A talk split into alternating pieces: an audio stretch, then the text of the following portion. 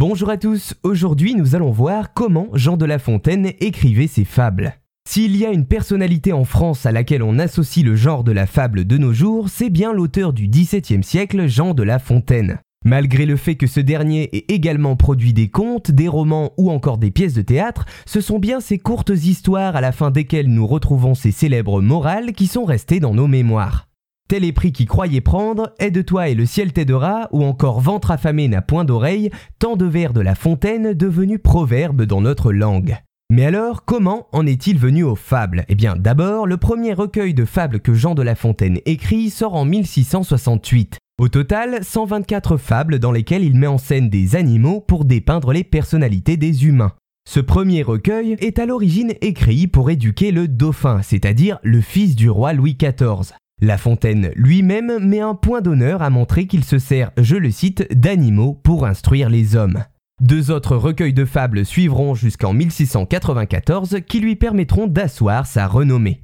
Mais alors, comment ce dernier écrivait-il ses fables? Eh bien, il faut savoir que son œuvre fut principalement basée sur celle des fabulistes de l'Antiquité gréco-latine, comme Horace, Tite-Live, et en grande partie sur celle du poète Ésope.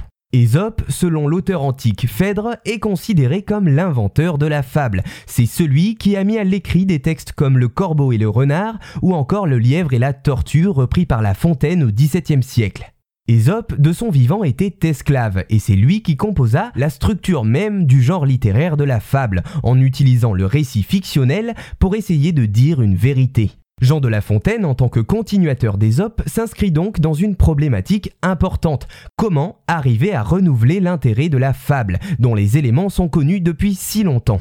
Il va alors arriver à construire une véritable transition d'histoire qui relevait de la rhétorique, de la morale ou encore de la pédagogie vers un genre littéraire unique. La solution de La Fontaine pour arriver à toucher le public réside alors déjà dans le fait d'élaborer des vers simples et rythmés qu'il va alors coupler avec un sens de la formule qui le caractérise. Ensuite, La Fontaine fait également dans la diversité en faisant varier le ton, mais aussi les sujets qui d'une histoire à l'autre sont fondamentalement différents. Puis ce dernier va réaliser un véritable travail sur le récit, en donnant de la complexité à ses personnages et en se réappropriant les scènes de la tradition de la fable pour parler des mœurs de son temps.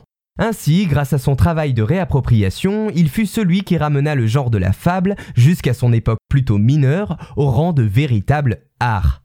Et le temps nous l'a confirmé, ces fables sont toujours considérées comme des chefs-d'œuvre de la littérature française, marquant entre autres par l'aspect transtemporel de leur morale. Voilà, j'espère vous en avoir appris un peu plus sur les méthodes qui ont permis à Jean de La Fontaine de devenir le fabuliste français de référence.